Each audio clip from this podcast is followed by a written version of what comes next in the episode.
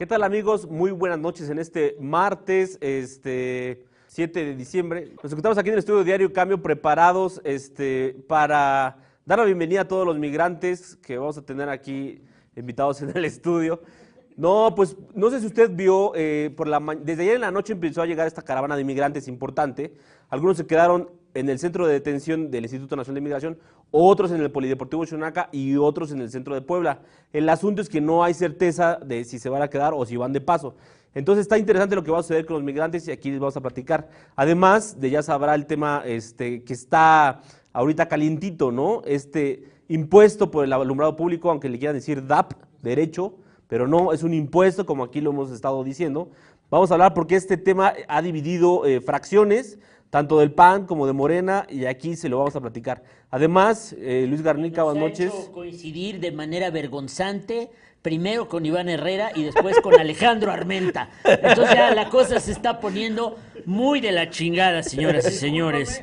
Ese nos no me incluye. ¿eh? Cada vez está peor esta situación del DAP, señores y señores. Tu, coincidencia es con Estefan. Así es, por cierto, hoy he sufrido una grave traición de Héctor Cruz Salazar, que se ha prestado a los. Es la nueva, es la nueva alianza siniestra, Jorge Estefan, Héctor Cruz Salazar terrible lo que ha ocurrido hoy. Le voy a platicar al rato cómo Héctor Hugo ha traicionado para ponerse del lado de Jorge Estefan Chiriac en este debate del, eh, del, cobro del alumbrado público. Hay una nueva alianza siniestra en Puebla que es Héctor Hugo Cruz Salazar, Jorge Estefan Chiriac. ¿eh? Hay que proteger el bolsillo de los poblanos. Yo soy un poblano. Se está protegiendo mi bolsillo nada más. ¿Cuál traición? Es una gran traición. Sentí esa columna como un intento de boicot a mi bolsillo. Oye, te lo digo. y lo importante es, ahora sí, aplausos para el fiscal general del Estado, Luis Garnica, porque eh, detienen a este narcomenudista huachigacero eh, y no sé qué delitos más le van a meter, apodado El Cayo, que desde el principio se dijo era el responsable de las eh, explosiones en Xochimehuacán. Y hablando de explosiones, Luis Garnica, ayer la tragedia de siempre Nada más que ahora, pues eh, como película de Rápidos y Furiosos, estalló el polvorín y la onda expansiva alcanzó a una unidad del transporte público en el municipio de Felipe Ángeles. Sí, doctor, buenas noches a todos aquí en el estudio y a todos los que nos acompañan desde casa. Qué gusto que estén con nosotros. Y sí, eh, se confirma la cifra de siete muertos eh, en la explosión ahí de Felipe Ángeles en el, del Polvorín la noche de ayer, eh, digamos en menos de 24 horas entonces, ocho muertos por estallidos de Polvorín, siete en Felipe Ángeles, uno en Juan Cebonilla y como comentabas Doc, la detención de El Cayo, que aquí lo dimos a conocer unos cuantos días después, que era uno de los principales este, sospechosos de haber provocado esta explosión allí en San Pablo, Xochimehuacán. Bueno, hoy, después de 40, y, 40 días más o menos, 39, eh, la Fiscalía General del Estado detiene o anuncia la detención de este sujeto, el Cayo, que estaba con otras dos personas en Quintana Roo, en Cancún, si mal no recuerdo, ¿no? Así es. Eh, y también eh, vamos a platicar esta noche de pues la destitución del COBAEP, Carlos Rocha, que tú habías llevado en tu columna todos los negocios, triquiñuelas y nepotismo del ahora exdirector del COBAEP. Es correcto, doctor. Desde aquí, eh, Diario Cambio, publicamos notas informativas. Después, eh, la Auditoría Superior de la Federación nos dio la, razón, la razón y ahí detectó anomalías en la contratación de personas. Hasta después también mandaron una carta aclaratoria supuestamente negando. Pero bueno, tiempo después, pues nos entregan la cabeza y aceptan que este, este señor Santos Alfonso Serrano, pues este, no estaba viendo bien, haciendo bien su chamba, se convirtió en lo que siempre criticó, llegó al puesto, se mareó y dijeron, ya estuvo, lo obligaron a renunciar y de momento eh, se pone a un encargado de despacho y se espera que el próximo año venga el verdadero cambio, pero aquí le vamos a tener toda la información al respecto. Y eh, ya viene y se confirma la vacunación para los, la tercera dosis, la dosis de refuerzo para eh, los mayores de 60 años. Hoy Andrés Manuel López Obrador recibió su dosis y eh, de AstraZeneca la van a reforzar a los viejitos de todo Puebla, de todo México con una AstraZeneca. Eh, hayan recibido Pfizer o hayan recibido precisamente AstraZeneca. También este día le vamos a comentar que trascendieron, Carlos Rocha, las declaraciones patrimoniales de Eduardo Rivera Pérez, de sus funcionarios, donde pues 15 eh, millones de pesos tiene Eduardo Rivera Pérez en su patrimonio. ¿Es mucho o es poco? No lo sé, pero sí que tenía ahí un guardadito abajo de la cama eh, y dijo, lo voy a utilizar antes de eh, tomar protesta. Luego no me vayan a acusar que durante de mi función me enriquecí, así es que un día antes me voy a comprar un, este, un local. un local comercial, pero en dos millones de pesos. Pues ¿dónde lo compró? En Angelópolis, en este Parque Puebla, o en qué centro comercial habrá comprado un eh, local comercial de más de dos millones de pesos, ¿no? Está un poco raro porque, pues eso, una casa, ¿no? Dices, bueno, una casa sí cuesta dos millones, dos millones y medio de pesos, pero un local comercial, pues a dónde lo habrá comprado. Pero lo chistoso de eso es, no me vayan a acusar de corrupto, mejor lo compro un día antes de tomar protesta. Qué decisión tan rara de Eduardo Rivera. Y lentos nosotros, porque MTP Noticias publicó eh, el, el reportaje hoy, donde es la única verdad que ha publicado MTP Noticias en mucho tiempo, que Karina Romero Alcalá es la más rica del gabinete de Eduardo Rivera. Una gran verdad, es innegable lo que publicó hoy MTP Noticias. Comenzamos eh, con qué? Pues eh, fíjese usted, está tan caliente lo de eh, el cobro del alumbrado público que hay declaraciones por todos lados.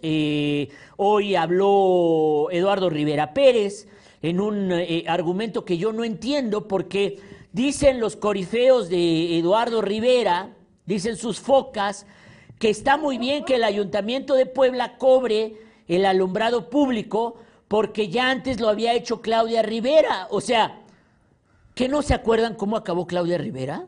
O sea, la fórmula de Claudia Rivera es una fórmula a seguir, o sea, un gran ejemplo. Es que Claudia Rivera cobró el derecho del alumbrado público. Ah, no, entonces nosotros también lo tenemos que cobrar. No, hombre, Claudia fue tan buena presidenta municipal que nosotros hacemos lo mismo que ella. Eso es lo que dice primero Eduardo Rivera en una entrevista hoy, donde dice, bueno, si ella lo hizo, yo, ¿por qué no puedo hacerlo? Nada más le recuerdo a Eduardo Rivera que los poblanos sacamos a patadas a Claudia Rivera y que lo elegimos a él para hacer algo diferente, no para hacer lo mismo de Claudia Rivera. Tenemos la declaración.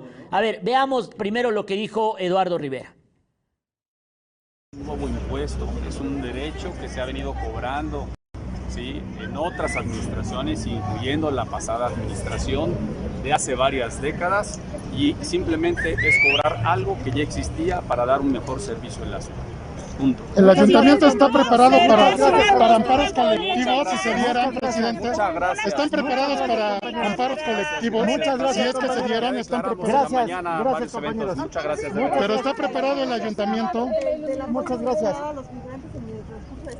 Ya los migrantes en el transcurso. A ver, Héctor Cruz Salazar. Dice, es que varias décadas se ha cobrado, o sea, varias décadas lo incluye a él como presidente municipal. Pues en la última década, sí, a él, a, a Gali, a Luis Bank, los tres años de Claudia son los últimos diez años.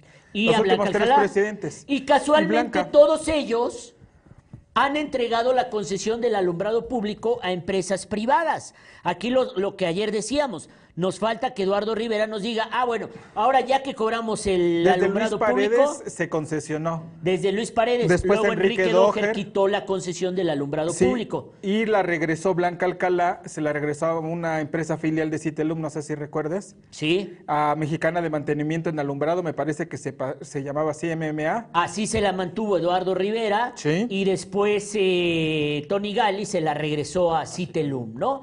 Entonces, eh, y luego ahora Claudia Rivera también se la entregó otra empresa. O sea, le vamos a cobrar a los ciudadanos para entregarle a una empresa privada la concesión del alumbrado público. Eso es lo que falta por aclarar de todo esto. También eh, hoy en Morena, Héctor Cruz Salazar, dijeron, Morena va a ser un frente en contra del cobro del alumbrado público, solamente que se les olvidó avisarle a Sergio Salomón, el presidente del Congreso, y a varios diputados de Morena, que Morena está haciendo un frente en, cobra, en contra del alumbrado público, porque ya Sergio Salomón parece que tiene una postura de decir, pues cada quien que vote lo que quiera eh, en este tema. Así es, doctor. Hoy hicieron un frente la dirigencia estatal de Morena, encabezada por Aristóteles Belmont. ¿Quién? Aristóteles Belmont, el líder estatal de Morena. ¿Es líder estatal? Sí. Ah, es el secretario de organización política en función de ah, dirigente. es un pipitilla en funciones de dirigente. Él es el dirigente estatal o en, funciones. Los regidores de Morena del Ayuntamiento de Puebla, los seis regidores encabezados por Leobardo Rodríguez, además de los diputados del llamado G5, ¿no? encabezados por Carlos Evangelista, salen hoy a hacer un frente común para decir que van a estar en contra del cobro del alumbrado público. Piden a los diputados que no voten a favor de esta propuesta que está haciendo en su ley de ingresos el Ayuntamiento de Puebla. Y incluso el dirigente, o bueno, este, el secretario de organización en funciones de dirigente estatal de Morena, le hace un llamado o intenta más bien pretende tirarle línea a Sergio Salomón diciendo que los diputados de Morena, todos los diputados de Morena iban a cobrar, iban a votar en contra del cobro del DAP. Más bien, lo que Aristóteles Belmont dice es que la línea nacional de Mario Delgado del partido es votar en contra del cobro del alumbrado público, o sea, Morena ya está fracturado entre los que van a seguir la línea de Mario Delgado y la dirigencia nacional, que son todos estos que aparecieron en este bloque o en este frente, y hay otros, Carlos Rocha, que les vale madre lo que diga Mario Delgado, lo que diga la dirigencia nacional, y eh, pues eh, inevitablemente Morena se fractura alrededor del tema. Es correcto, doctor, porque pues eh, Sergio Salomón dice, pues a mí quién me avisó, ¿no? Entonces es evidente que esta cuestión del DAP va a fracturar, como también lo está haciendo en el PAN. Pero en el caso de Morena, yo creo que también este frente que se presentó hoy, ayer, un Italian Coffee entre regidores y diputados, pues están queriendo sacar un capital político, ¿no? Se aprovechan el momento de la situación para decir, aquí nos agarramos, ¿no? Para golpear a ese Elario y esos diputados. Pero es evidente este rompimiento que va a haber, principalmente en el Congreso del Estado, en donde la mayoría es de Morena y donde está este grupo G5, que ya dijo, pues nosotros no vamos. Pero creo que es evidente, doctor, que nunca han estado de acuerdo los dos grupos de Morena. Evidentemente Sergio Salomón Céspedes es de un grupo de Luis Miguel Barbosa, del barbosismo en Morena, con Érico Toñeto y toda esta gente. Y estos G5, Belmont y la dirigencia, pues son los que siempre han estado en contra del gobernador y evidentemente pues hoy le vuelven a jugar las contras y pues vuelven a querer este, echarle en cara el tema del DAP, porque mira, por ejemplo, ahí este señor, ¿cómo llama el señor que está ahí al lado, el diputado? Este, que decían allá el miserable. El miserable Iván Herrera. Ándale, es el miserable diputado. Él fue regidor y dos años votó a favor de que se cobrara el DAP.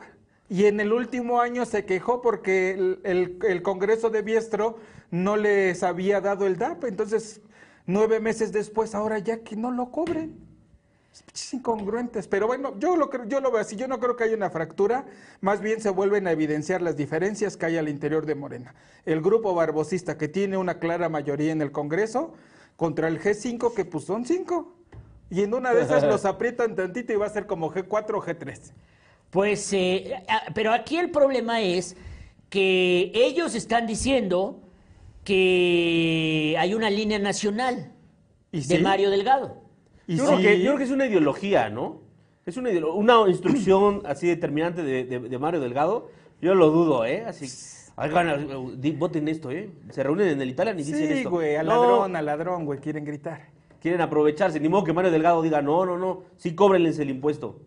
Yo creo que están aprovechando el discurso porque apuestan a que Mario Delgado va a estar a favor. O sea, yo creo que el discurso debe de ser en el sentido de estar en contra del, de cualquier, nuevo impuesto, que creo que sí es una política nacional de, de, Morena. Por ahí yo creo que va el sentido. A ver, veamos lo que dice este tal Belmont, que lo conocen en su casa. Esto es muy claro, David. Mira, eh, esta dirigencia estará muy pendiente del actuar de nuestros representantes populares. Por supuesto que si después de un análisis exhaustivo no se eh, vota en beneficio de la ciudadanía, pues claro que lo vamos a señalar en este y en cualquier caso. ¿eh?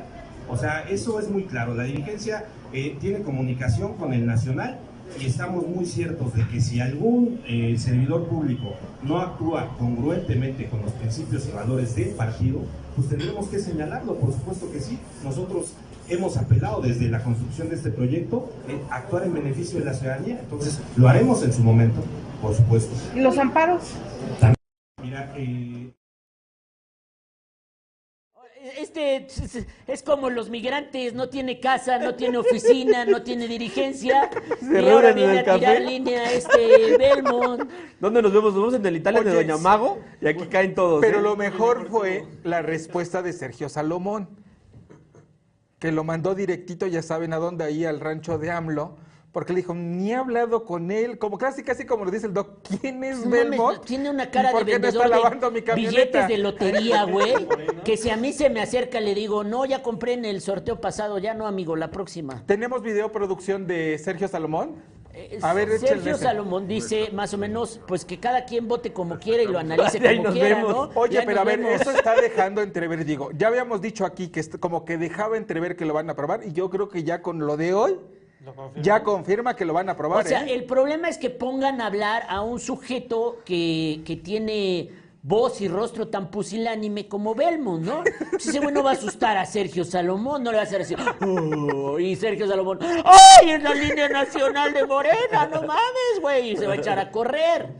Pues ese es el problema. Este Belmont, que ni poblano es, entonces no carece de cualquier tipo de autoridad para hacerle algún llamado a los eh, diputados. A ver, veamos qué dijo Sergio Salomón. ¿Voto del presidente o de, la, de todos los morenistas? Pues mira, nosotros estamos en un tema de análisis ¿sí? y hasta que no tengamos ya certeza de cómo será una vez que entremos al estudio en comisiones, será como podamos definir nuestra postura y nuestra posición. ¿no? Respetamos la posición de cada quien, al final de cuentas cada quien tendrá derecho a poder elegir qué es lo que más conviene en ese, en ese sentido. ¿no? Pero yo quiero decirte que a mí en ningún momento me ha sido, he sido buscado por parte de, de de algún partido, entendiendo que hoy no sé ni quién sea quien representa el partido y que eso se genere condiciones, pero entonces estaremos muy atentos a ver qué es lo que sucede, ¿no? No sé cuántos miembros fueron a, cuántos diputados asistieron a Fueron tres diputados. Daniel ¿Somos Lamier, cuántos? evangelista, no sé, no me acuerdo. O sea, por una parte Sergio Salomón pendejeó, ninguneó a Aristóteles Belmont con toda la razón del mundo y por la otra dijo, pues me la pela. Pues, ¿Cuántos fueron y cuántos somos, no? O sea, da a entender que la mayoría de Morena, pues los, estos tres o cuatro que hayan ido, miren, con la manita izquierda y la manita derecha se la van a hacer así a la mayoría de eh, Morena en el Congreso Morena local. Prián. El Morena Prián. Y uno sabe que las cosas están graves, están terribles, cuando uno coincide con Soldadote Armenta. Ahí es cuando uno dice, ya no mames, este es el fin que del solo mundo. lo ibas a decir aquí en la redacción ¿Eh? y no lo iba a hacer público. Pues ¡Qué ya horror! cuando uno coincide con Soldadote Armenta y ya Soldadote Armenta es la voz de la serenidad y es la, voz de la, prudente, de la prudencia y es la voz de la ideología. Algo, algo está pasando muy cabrón como para que Soldadote Armenta suba a la tribuna del Senado y diga algo que suena a coherencia, que suena a disciplina de partido y que no suena a una de sus habituales irracionalidades. Y el DAP está uniendo a tirios y a troyanos en contra. Nadie se imaginaba que esto que dicen, pues ya estaba, ya estaba, ya siempre se cobraba. ¿Por qué si siempre se cobraba? Está provocando el cobro del alumbrado público tanto escándalo que hasta Diario Cambio y Arturo Rueda, en un acto de contrición, hoy tienen que coincidir con Soldadote Armenta. Es un acto en contra de la economía de los poblanos, toda vez que se aprobó en el Cabildo de Puebla el incremento en el alumbrado público. Es, una, es un impuesto disfrazado, lo ha declarado la Suprema Corte de Justicia de la Nación. Es un cobro que tiene Comisión Federal. Va a haber un incremento de 1 a 5 pesos en negocios, de 15 a 20 en recibos eh, bimestrales. El actual gobierno, encabezado por el PAN, tomó esta decisión lamentable que no se justifica porque este gobierno que ha iniciado no recibió deuda. Había una deuda que se generó de 16 años de gobiernos. Y el gobierno anterior de Morena pagó el total de la deuda, 480 millones de pesos, con lo que el gobierno del PAN en Puebla llega sin deuda, sin servicio de deuda externa y además llega con 6 mil millones de pesos más en incremento del ramo 33 y del ramo 28 del PEF que, hemos, que se ha aprobado por parte de las y los diputados federales y la parte proporcional que le toca a Puebla. Así es que no hay justificación, no se debe de incrementar. ¿De verdad, Arturo Rueda, coincides con eso? Bueno. Pagó la deuda externa, güey. Quítale la parte de deuda externa y todo lo demás suena muy bien de lo que dijo Soldadote Armenta. O sea, quítale solo esa parte Oye, pero... de que Puebla ya no tiene deuda externa. ¿Qué onda con los asesores de, de Alejandro Armenta? No aumentó el alumbrado, Armenta. Está queriendo cobrar un derecho como, como si fuera un nuevo impuesto, vaya. O sea, no le aumentó en ningún momento el alumbrado. Aquí a ti, ¿en dónde te cobran el alumbrado? el alumbrado. digo, ¿coincides con eso? El alumbre, lo que estoy coincido estoy de acuerdo en que se haya acabado la deuda externa de Puebla. No podíamos seguir pagando ni un dólar más. Otro poco que irá a recuperar Texas, ¿no? Muy bien, soldado Armenta. Ni un dólar más para pagar la deuda externa de este país. Es que yo creo que Armenta se pone en este plan, digo, muy mal, este, pero bueno, o sea, es un posicionamiento desde la Cámara de Senadores, hace un exhorto al ayuntamiento y al Congreso, me parece, para que no se apruebe este el cobro del, del derecho de alumbrado público. Este, pero porque también lo ven como lo ve Arturo Rueda, que pues le están dando todas las armas a Lalo Rivera ya para el 2024, ya mejor que le entreguen la estafeta, ¿no? Pues ya que lo lleven cargando a la gubernatura. O ya que, se, que ponga su oficina en Casa Guayo de una vez. Como secretario. No. No, pues, o sea. Ya ningunearon a la dirigencia de Morena. ¿No? Le van a aprobar al PRIAN, al gobierno de la capital y al principal, este, ¿cómo se dice? Que está en la carrera por la gobernatura, que es Lalo Rivera.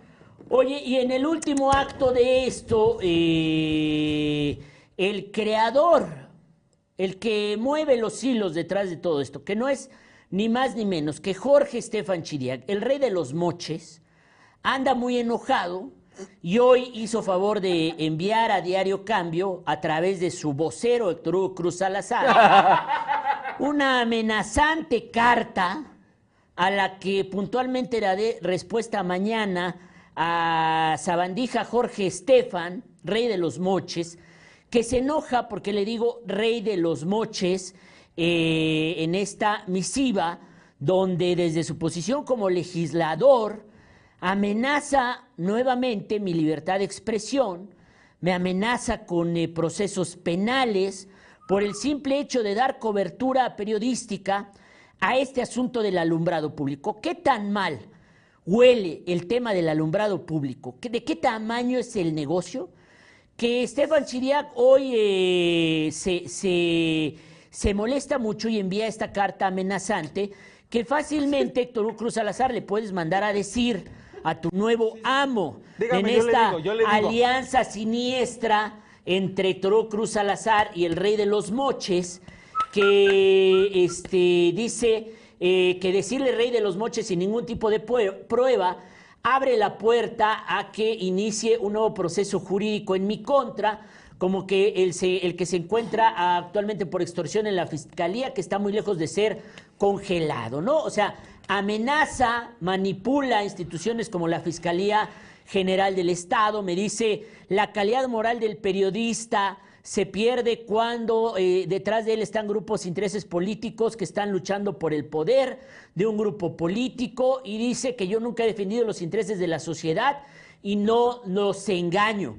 O sea, Jorge Estefan, Jorge Estefan se pone a hablar de calidad moral.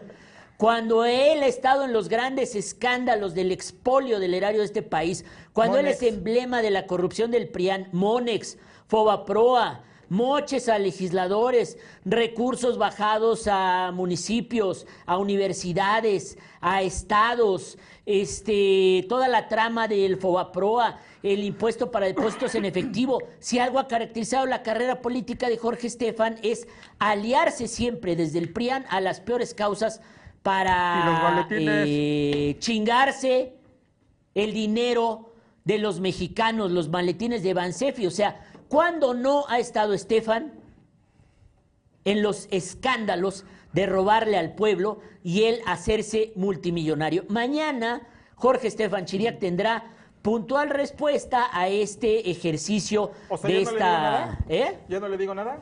No le, bueno, solamente dile que, como los griegos, te leo y me lees, ¿no? Me lees y te leo y que hoy lo leí hoy y mañana la gente podrá leer su muy enojada carta del sabandija Jorge Estefan y eh, eh, mañana leerá mi respuesta. Solamente hazle llegar ese mensaje a tu nuevo amo de esta alianza siniestra, Héctor Cruz Salazar. Puntual respuesta al rey de los moches, Jorge Estefan. No me intimidas, nos podemos ver en cualquier arena jurídica, aunque le has pedido a cuatro gobernadores que me metan a la cárcel. No hay elementos en ese proceso jurídico y afortunadamente, Jorge Estefan, ya no hay delitos de opinión para que tipejos como tú no puedan acallar a los periodistas valientes como yo. Eso es lo único que te digo en este momento. Estás del lado de las causas ciudadanas. Yo siempre estoy del lado de las causas ciudadanas y del pueblo. Dice Cuije Carbonero, ya ves, se parecen novios tóxicos Arturo y Estefan. Llevamos seis años en una relación tóxica. Eh, también este día, eh, Carlos Rocha, pues tenemos una invasión de migrantes. Y, el, una invasión de migrantes es real. O sea, lo que había platicado Carlos Rocha hace unos días, que el Instituto Nacional de Migración, Rocha? digo Carlos Rocha, nos iba a mandar en depósito cientos de migrantes, eso ocurrió hoy y los migrantes centroamericanos están depositados en toda la zona alrededor del polideportivo este, Xonaca eh, vienen más en camino. Llegaron hasta el Zócalo, doctor. Llegaron hasta el Zócalo. Viene caminando otro contingente de centroamericanos por la autopista. No entiendo por qué hasta se tiraron ahí del cansancio a mitad de la autopista y, pararon todo el tráfico. Es sin duda una tragedia humanitaria, pero ¿y nosotros qué? Pobres ya tenemos un chingo. Gente y poblanos sin oportunidades ya tenemos un chingo. Gente sin trabajo ya tenemos muchísima. Poblanos pobrísimos tenemos miles. ¿Nos vamos a dar el lujo de estar recibiendo a estos migrantes, Carlos Rocha? Híjole, pues el lujo, no sabrá decirle, doctor, pero ya los tenemos encima. Ya están, ya llegaron. ahí a ver, ¿por qué están aquí todos esos este, que son 500, alrededor de 500 migrantes en, la, en el polideportivo Alrededor de 500 migrantes. Y vienen otros 200 más ahí caminando en la carretera. La semana pasada, eh, la embajada de Haití abrió un consulado en Tapachula. Y ahí eh, este, el nuevo cónsul en Tapachula dijo, eh, tenemos una población de 30 mil haitianos nada más, haitianos además de todos los demás guatemaltecos, centroamericanos y todo. Pero el cónsul de Haití dijo, tengo pláticas con 10 estados para mandar a 30 mil haitianos a esos diferentes estados. Ya hay pláticas, y negociaciones para que los adopten, los arropen y ya verán si se quedan o si se, regresan. Y entre esos estados que mencionó este cónsul, el primer lugar siempre fue Puebla. Le preguntamos al gobernador Barbosa y el gobernador desconocía. Entonces, sospechamos que es un acuerdo entre eh, el Instituto Nacional de Inmigración. El asunto fue que ayer en la noche llegaron aproximadamente 500 migrantes. No sabemos si son parte de una caravana, es decir, están en tránsito en, su intención de llegar a Estados Unidos, o si son parte de estos 3.000. Fuimos al Instituto Nacional de Migración y nos cerraron la puerta en la cara, nos dijeron, no, aquí no hay, y ya vayan si están en el polideportivo. Y la realidad es que en el polideportivo únicamente hay cabida para 150 personas centroamericanas, pero estos son 500, entonces están desde la calle, el patio, así, o sea, no están contenidos, ya están por fuera. Ya están afuera. Más los que vienen en camino. Más los que vienen. Es que esta es una caravana que viene desde, igual desde Tapachula, de centroamericanos. Son alrededor de 1.500 o 2.000 que estaban ahí en esa, ¿cómo le llaman? Este, no sé si se garita, algo por el estilo. Ahí estaban, ahí los, ahí los habían primero este, arrinconado, metido y ya les permitieron el libre tránsito, pero lo que ahora están exigiendo es que en cada uno de los estados las policías o los gobiernos este, financien su, su, paso. Su tránsito. y por ejemplo, llegaron desde ayer, este, estuvieron unos, eh, llegaron al Zócalo a instalar casas de campaña en San José y como dices ahora en el Polideportivo Xonaca. Y no sé cuántos días vayan a estar en Puebla, pero por lo menos son 1500 este, ¿cómo se dice? 1.500 centroamericanos los que van a estar aquí en Puebla, no sé si dos o tres días, porque tiene que llegar toda la caravana, o sea, los 1.500 tienen que llegar juntos para que aquí sigan al siguiente punto al que van a ir, que la verdad no sé cuál sea el, el nuevo. Es que el asunto es que ellos salen de su país, obviamente, intentar ir a Estados Unidos. a Estados Unidos. Pero se van quedando. Esa es una realidad. Se van quedando. Se van quedando. Ah, Entonces, nació un niño. Nació un niño. Ya se va a quedar. Ya es mexica. Creo que te están buscando. Y poblano. mexica y poblano, ya eres nuestro hermano. Oye, Amigo este, centroamericano. O sea, haitianos. Haitianos. Pero no, no, no, no. son de todos. otros, son otros. Los haitianos son 300. ¿Tres mil? No, 300. Porque son los que están en México, lo ah. mismo. Son los que están en México. Y de esos 300 quieren repartir en los 10 estados 30. Pero es correcto. les tienen que dar trabajo, les tienen que dar Claro, no, no, no, a ver, reciben un visado humanitario. Sí, eso les permite es la claro, eso es, o sea, todos estos van a recibir un visado humanitario. O ya lo recibieron. O ya lo recibieron, ¿no? Que les va a permitir quedarse en México. Y ahí es donde uno extraña a Trump y dice, make Puebla great again. O sea, ¿qué pedo? O sea, ¿que no hay suficiente desempleo en nuestra sociedad? ¿Que no hay suficiente delincuencia en nuestra sociedad? Si escuchas las entrevistas de todas las personas que estaban ahí, o sea, a ver, Carlos Rocha, su paso a Estados Unidos. Carlos Rocha le robaron las, las llantas de su coche y no dijo, ya me voy de migrante a Estados Unidos. Esto está insoportable. A mí me asaltaron dos veces, una en la calle por andar caminando en el sin alumbrado público, por no pagar el DAP. Otra me robaron el camión y no dije, ya me voy, ya voy a ser migrante, me voy a otro, a otro país a buscar oportunidades. A Luis Garnica también le han pasado cosas desafortunadas, hechos desafortunados, y no ha dicho, ya, ya me voy. O sea, porque el pretexto de los migrantes es que no, en nuestro país hay mucha pobreza, hay mucha inseguridad. Pues aquí también. Por eso, pero no se quieren quedar en México, ellos vienen de Pero se quedan en México con ese visado humanitario. viaje a Estados Unidos. ¿Eh? la visa que tienen es para el paso nada más. Se, quedan, se, quedan, se quedan, se quedan. Por eso se quedan varios meses, pero aquí en Puebla no se van a quedar, despreocúpate. No eres Tijuana para que estén ahí tres meses. Pues, despreocúpate. a mí me preocupa mucho esto y creo que Donald Trump debería venir a darse una vuelta por Puebla en este momento. Sería bastante bien recibido. Pues no sé. Luego, ¿por qué nos regañan de reírnos, güey? Ni modo que no se ríe uno con los comentarios de aquí del doctor. Yo digo que está bien. Se me hace un poco exagerado que traten de obligar siempre a los gobiernos a que les paguen sus traslados, porque eso es lo que vienen haciendo, por eso hacen ese recorrido. Digo, no sé si no podían irse desde Chiapas, irse por toda la no, zona. Ah, ya, ya que no, directo, ya en serio, a ver, no, ya en serio, sí desafortunadamente viven una ah, realidad terrible. Esta es la señora que hoy eh, a eso de las 6 de la mañana dio a luz en este polideportivo Xonaca. Y lo que nos cuenta alguna fuente, Carlos Rocha, es que hay una especie de tiranía dentro de este campamento donde los tratan pues como si fueran Donald Trump, ahora sí literal. O sea, por cualquier cosa les dice, cállate perro guatemalteco, yo me voy a encargar de que no te den la visa y te largues a tu país de regreso. Los castigan, los sacan al frío, no les dan de comer, eh, los están amenazando. Tú no vales nada, maldito centroamericano. Lárgate a tu perro país y deja de estar dando problemas aquí en el nuestro. Los tratan así, los tratan con vejaciones, los amenazan. Es una especie de campo de concentración.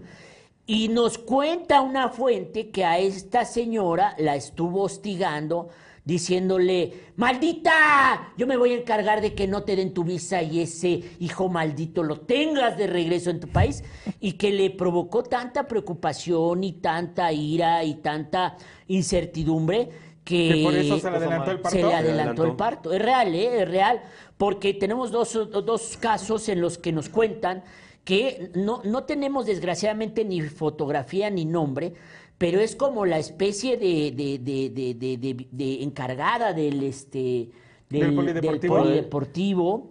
que es una tirana. Lo que pasa es que son, del no, son los agentes, del Instituto Nacional de Migración. Son los agentes del Instituto Nacional de Migración. O sea, el Instituto Nacional de Migración es de las instituciones que más este, recomendaciones por violaciones a derechos humanos tienen. O sea, esos güeyes se sienten policías y son peor que policías y, corren, los patean, todos así. El asunto es que ahorita son tantos que ya no se les puede poner al tú por tú, ¿no? Pero son los agentes del Instituto Nacional de Inmigración los que se comportan de esa manera. O sea, actúan como celadores y en este caso, como la estación migratoria de Puebla, que está ahí en, en Reforma por el de San Javier, nada más caben 15, 20 personas y llegan 500 entonces el ayuntamiento, desde Claudia Rivera, dijo, pues métanos al polideportivo. Creo que sí son los haitianos. Desde Claudia Rivera dijo, pues ahí métanos. Entonces ya se quedó. Entonces es una extensión, pero prácticamente es una cárcel o un campo de concentración. El, este, es una cárcel, es un campo de concentración literal.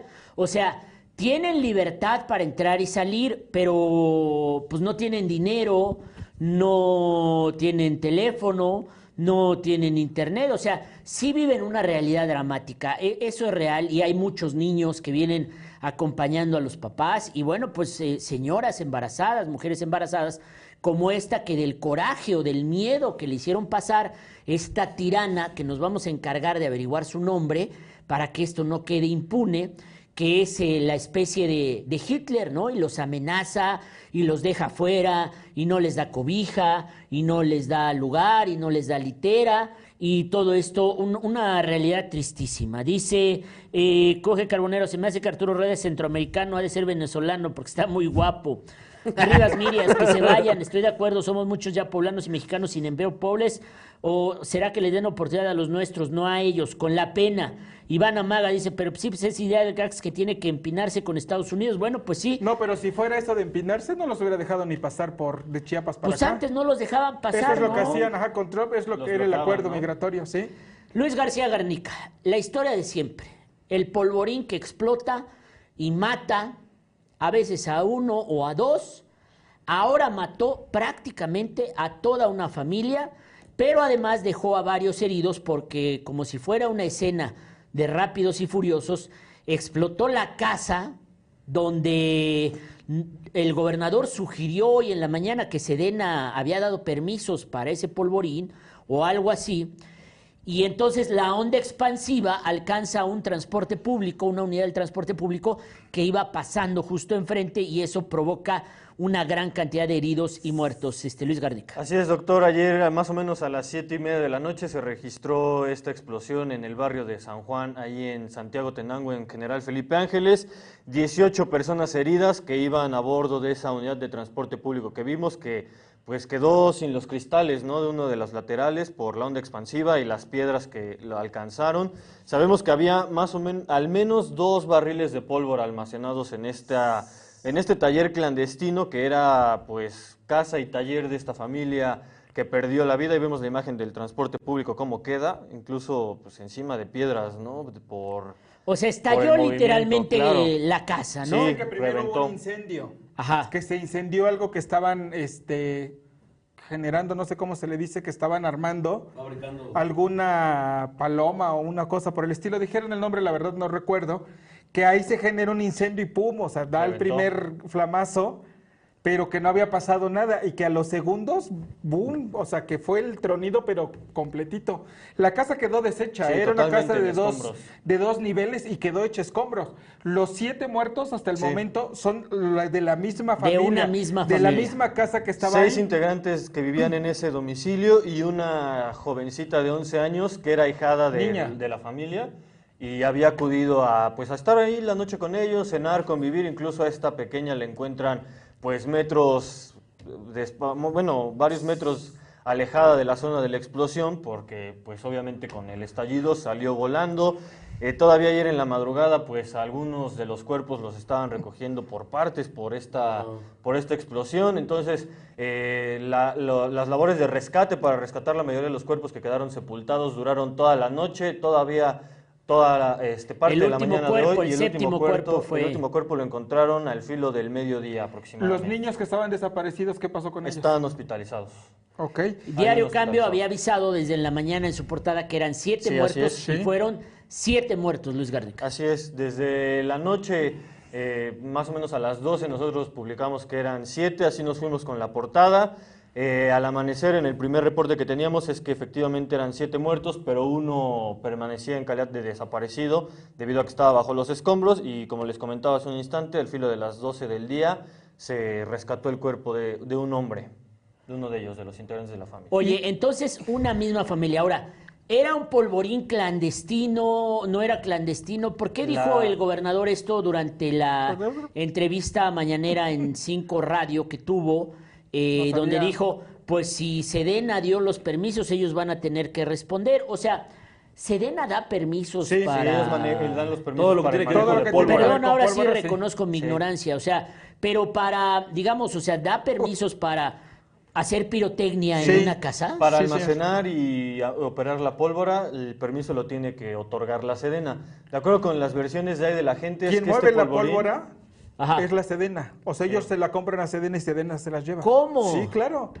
¿Qué crees que van a la esquina y ahí deme cuatro kilos de TNT, por favor? Yo pensé que era como bucaneros que la traían de China, en navíos desde China la traía este... todo lo compran a través de Mira, los vecinos de la zona, Yo doctor... Pensé eso, perdón. Los vecinos del Cabrón, municipio... si en este país se trafica todo, ¿cómo no se iba a traficar pólvora? Bueno, no lo dudes que pueda ser algo así, pero dice la gente del lugar que este polvorín o este lugar tenía más de 20 años funcionando y ya le habían advertido al señor ahí de la casa, o sea, el dueño de la casa, que era el dueño del, del polvorín, que iba a pasar algún accidente en esa zona y que preferían que buscaran otro lugar para fabricar este, sus juegos pirotécnicos. Y el señor los mandó directito por las cocas y les dijo que nomás se lo decían por envidia porque pues él sí tenía dinero.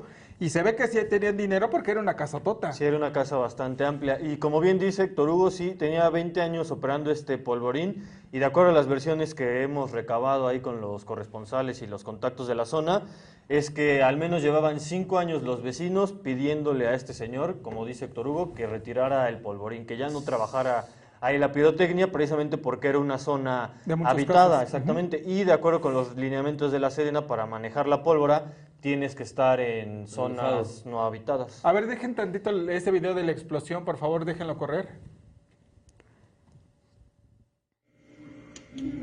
Esa fue la primera. Otra. Ay, esa fue la primera.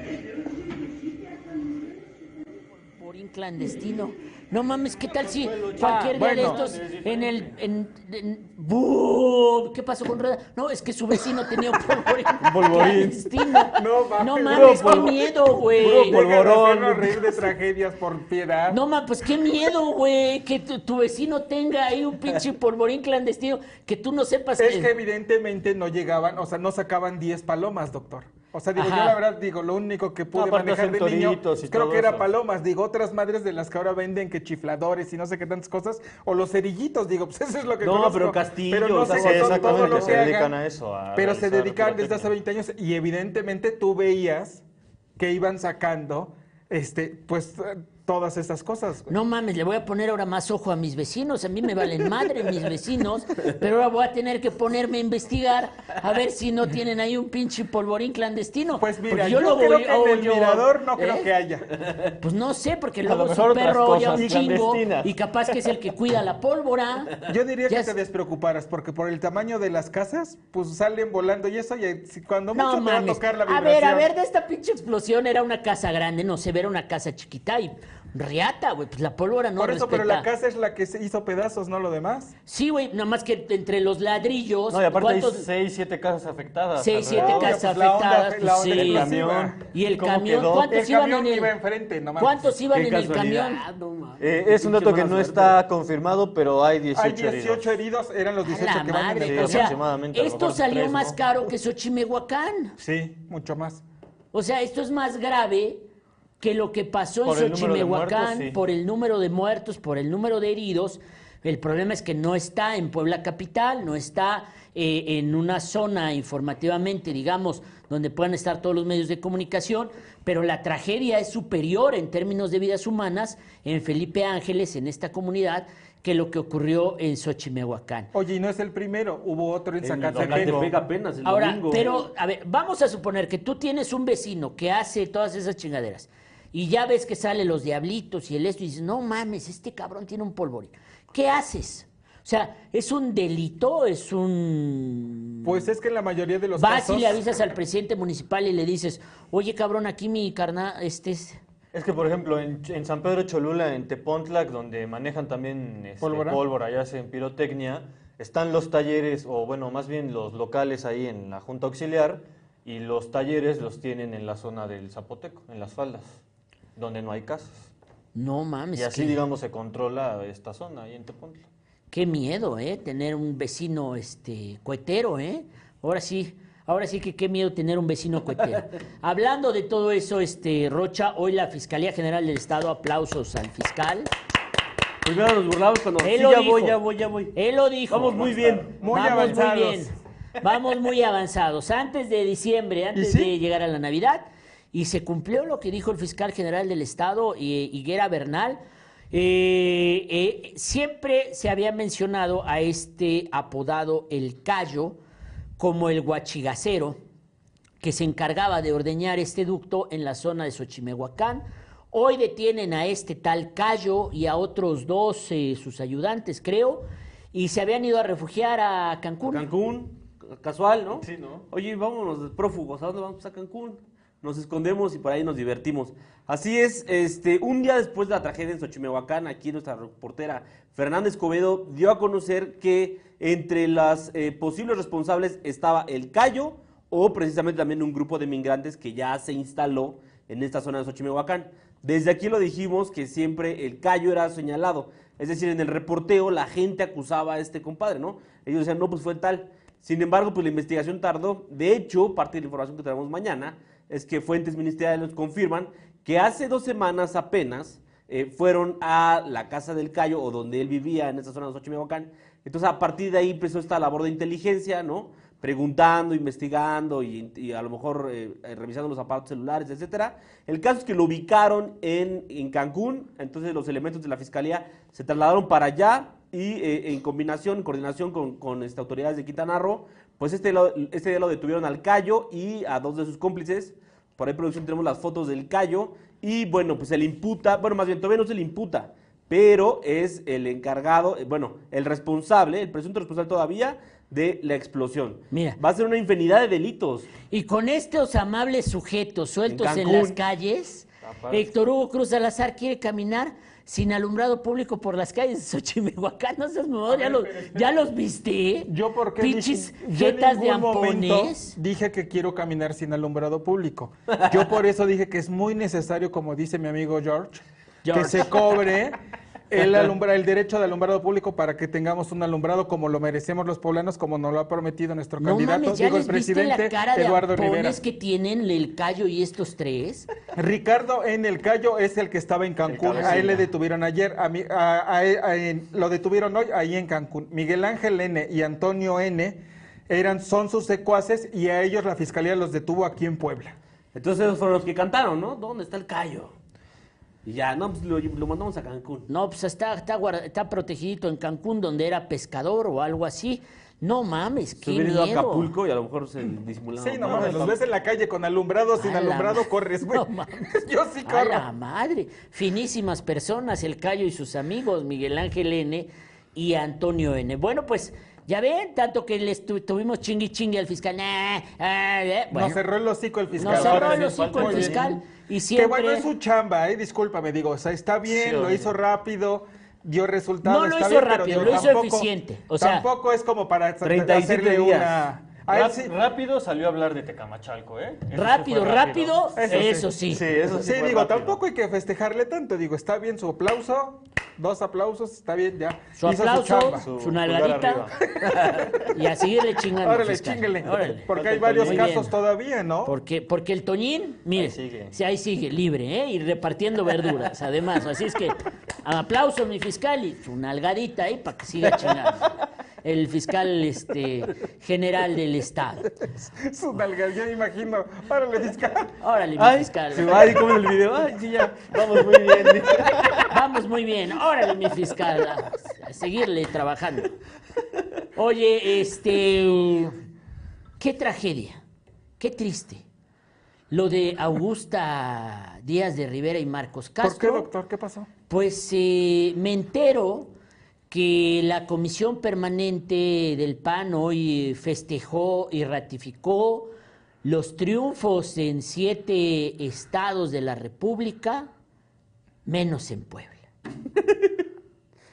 ya, habían, ya habían abierto la champaña, ya habían sacado el tequila, ya habían contratado los mariachis y una vez más, los mariachis callaron para Augusta Díaz de Rivera y Marcos Castro, que van a seguir ahí en la congeladora, pues, quién sabe cuánto tiempo, ¿no? No, según hoy, este, hoy se, hoy hubo una sesión de la extraordinaria de la Comisión Permanente Nacional que validó este, siete elecciones, bueno, los resultados de siete elecciones, incluidos entre otros Veracruz, me parece que Jalisco también, y obviamente pues la nota fue que no estaba Puebla entre estos siete estados que les habían ya validado las elecciones y obviamente pues los triunfos de las planillas.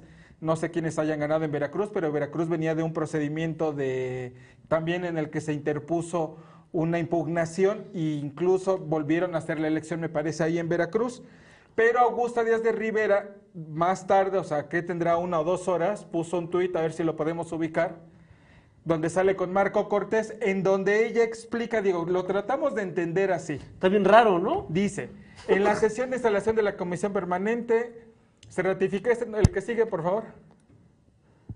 ¿Cuál? ¿Ese es todo? No, hay otro. No, lo que dice es, se ratificaron a los comités directivos estatal con procesos de hasta el mes, de, octubre. O sea, ella no le toca porque, ella, noviembre. su proceso fue en noviembre, bueno, según dice, ¿no? Eso es lo que eso es lo que quiso decir Augusta, ¿no? ¿Y cuál es el otro tuit? No, ese ya nada más es ese tuit, el otro ya me acordé de qué era. Nada más. ¿Era la explicación que todos pedían? Bueno, Yo pues creo que eso, eso es lo que trata de atajar, ¿no? Pero la versión que incluso la misma Augusta Díaz de Rivera le había dado al periódico y consulta era que el día 15 la iban a ratificar. Y pues... Pero ya está más que cantado, ¿no? Bueno, pero todavía no es 15. No, todavía no es 15. Estamos a 7, con calma. También, por cierto, porque recuerden que también... Eh, Oiga, no Genoveva. Genoveva subió tuit de la Comisión Oye, ¿cuándo va a ser el informe? Pues Sergio Salomón dijo hoy que está previendo que sea el 14. El 14 que me parece es martes o miércoles. Eh, pero Sergio Salomón dijo, pues es que dependemos de la agenda del gobernador, etcétera. El 15, digamos, es el mero día oficial. Pero el mero día oficial es el 15, ¿no? Es el 15, pero ahorita Sergio Salomón dijo que es del 1 al 15. ¿Del 1 al 15? Sí, puede cualquier día. Oye, y no va a haber evento, ¿verdad? El gobernador dijo que sí. Sí, se prevé que la secretaria de Gobernación, Ana Lucía Gil, vaya al Congreso a entregar el documento en acto de protocolo y después posiblemente, quizá en el centro expositor. O sea, todavía no está Todavía no está confirmado, todavía está confirmado. Pero la próxima semana va a estar muy interesante porque, eh, bueno, es el, el, termina el periodo legislativo el 15. Hay que sacar el DAP. Sí y este y además del informe del gobernador. Ah, bueno, pues mira, entonces, y además no han aprobado el presupuesto. No han aprobado el presupuesto. ¿Qué pasó? Ya dijo Estefan que se iba a aprobar hoy el presupuesto, algo está pasando ahí en la, en la máquina de salchichas, que es el Congreso del Estado. Eh, Carlos Rocha, por cierto, eh, Eduardo Rivera es muy billonario, es muy poco millonario. Coincidimos con MTP Noticias de que Karina Romero Alcalá es la más rica del eh, gabinete de Eduardo Rivera. Sí, tiene una casa de 8 eh, millones. Oh, pues está bien, es una buena residencia. Está más lujosa que la de Eduardo, eh, ¿no? No, es casi una como de las que tiene este Santiago, Nieto. Santiago Nieto. Sí, bueno, un departamento, un departamento. Ahora, ¿Pero qué casa cuesta en Puebla 8 millones de pesos? En la vista. Muchi- No, no, pues, La no, casa blanca de su mamá. En ¿no la es vista verdad? están dólares. No, no, no. A ver, a ver, a ver, a ver, a ver, Héctor Hugo. O sea, una casa en la Sí, zona sí de. Angelópolis, o sea. No está en, el- Angelópolis, está en el. Carmen. ¿En dónde? En Santiago. En el barrio de Santiago. En el barrio de Santiago, 8 millones, puede ser una... En el barrio de Sí. Santiago. Pues también las dimensiones, ¿no? Pero ¿qué casa, vuelvo a repetir, qué casa cuesta 8 millones? O sea, a lo mejor se la dejó su abuelita. Pues le hubiera puesto el valor como hay casas que tienen otros funcionarios que de 165 mil pesos. Sí. Ah, Porque le ponen el valor de las escrituras cuando Sí. las compraron hace 300 años. sí, exactamente. a ver, Carlos Rocha, la riqueza de Eduardo De la- Rivera. ah, bueno, sí está. No Es- la riqueza de Karina. Este, pues sí, Lalo Rivera en La un riqueza acto, de Karina es perceptible. eh, en un acto pues ahí de transparencia, eh, presentó su declaración patrimonial y bueno, destaca que no encontramos que tenía vehículos, pero sí propiedades, eh, un crédito, ¿Anda a pie? no ¿En presentó taxi? vehículos. Y lo que más nos llamó la atención, más nos llamó fue que el 14 de octubre compró un local comercial. Y entonces Rich me decía, oye, es que compró un terreno, un local comercial el 14. Le digo, pues es que fue un día antes. Le digo, es que él sabía que iba a estar ocupado, ¿no? O sea, el 15 dijo, ¿Ingresos mensuales cuánto? ¿99 mil? bájale más. Ah, bueno, Tiene bienes un inmuebles. departamento ahí. A ver, bájale de nuevo, o sea, hacia arriba, por favor. Tiene un departamento en... ¿quién Tropical sabe? Living. Tipo de inmueble, departamento. 4 millones 809 mil 227. Mira otro departamento, otro... De ¿dónde cuatro está? Y millones. eso que ya había perdido en 2018, 2019. ¿no? Le quedó- sí le sobró algo, entonces Pero sí, te- te- su casa no es entonces sí tenía lana para la campaña, eso es una casa, ¿no? en diciembre de departamento. 2019 adquirió este departamento de casi 5 millones. Oye, pues no le iba mal como exalcalde. Luego dice, este... Ahora sí ya es el de, ese es el del local. Y ahí viene el bueno, local comercial. Este, compra-venta el 14 de octubre del 2020 y le costó 2 millones 400. Casi 2 millones y medio de Puebla. Por eso digo, un local comercial de 80 metros cuadrados, pues está caro, ¿no, Milalo? No es O para sea, un puesto de memelas. No, no, no, no, no, no. de- o sea... Es como me- una casa de héroes. Pues... Sí, eso es eso mide. Están mejor las de Xochimehuacán. Por eso, pero, pero, o sea, sí está caro el, el local comercial para ¿Por ese qué? precio. Pues. A lo mejor agarró una, ¿cómo se dice? Como agarran otros. ¿Una esquina? No. Ganga Ah, inmobiliaria. ganga. Ya ves que ahora. Están de moda están como las de Santiago gangas Nieto, las inmobiliarias. gangas A lo mejor es de inmobiliarias. Angelópolis, de tantos que se quedaron vacíos. A ver, inversiones, cuentas bancarias, otro tipo de valores. Síganle, síganle, síganle una cuenta bancaria. Este, nómina. Su nómina. De Banorte, ¿no? Luego, ¿qué otra? Pero no dice el monto. Luego, un Sí. crédito hipotecario por Tres 3 millones. millones 790, ¿no? Que es puede ser del departamento. No, porque No, es de otro. 2016, es otro. es otro y esa no es su casa. Ah, caray, esa no es su casa. Porque su casa es de antes del 2016. O sea, esto es después de haber sido alcalde. O sea, después de haber sido alcalde, se compró una casa. Se compró un DEPA, se compró un local comercial y tiene un crédito hipoteca- hipotecario de una propiedad que no cuadra con las propiedades que tiene ahí arriba, ¿no? Luego tiene otorgante del crédito es eh, Banorte, ¿no? Persona, tipo de persona moral. Aunque no dice RFC. cuánto. No dice, sí, ahí dice Abajo, tercero, 3 ¿no? millones 790, monto original. No, ¿Y debe un chingo, casa? debe más que el Santiago Nieto este. Ah, Caray, ¿y eso qué es? Otro tipo de inversión, otro se especifique y es otro 3 millones No, 993. esa es otra cosa, no es otra deuda. Los 3 millones es de otra, esa es una inversión. Y el crédito, otra vez aparece ese Tropical Living, ¿no? Pero ese es el, el crédito por el que compró el... El que le da el crédito. Ah, el que le da el crédito. ¿Qué será eso de Tropical Living SADCB? Dice Cabe declaración de intereses, síganle, síganle. Ok.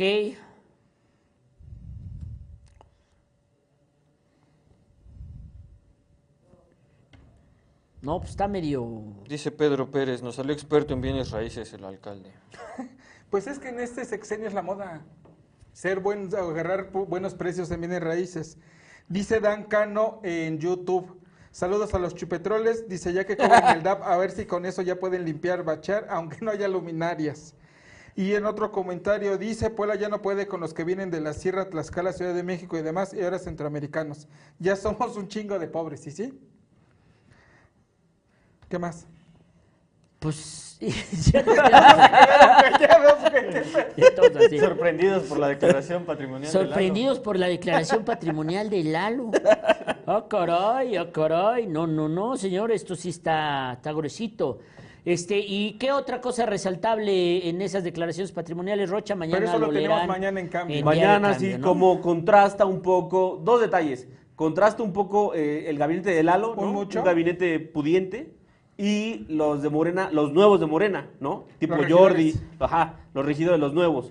Porque los que ya se reeligieron, que es un buen bloque, ¿no? Como cinco, este, pues no supimos cuánto ha crecido su patrimonio. Lo ocultaron. ¿Y Leobardo, ocultaron. Leobardo también lo culpó. O ya pues pasó mejor vida? No, Leobardo es de los que este, no todo su... Yo creo que sí vive en Mavella porque ahí su face sale todavía en el barrio, ¿no? en el barrio que lo respalda. Bueno. Eh, terminamos el programa de hoy, mucha información.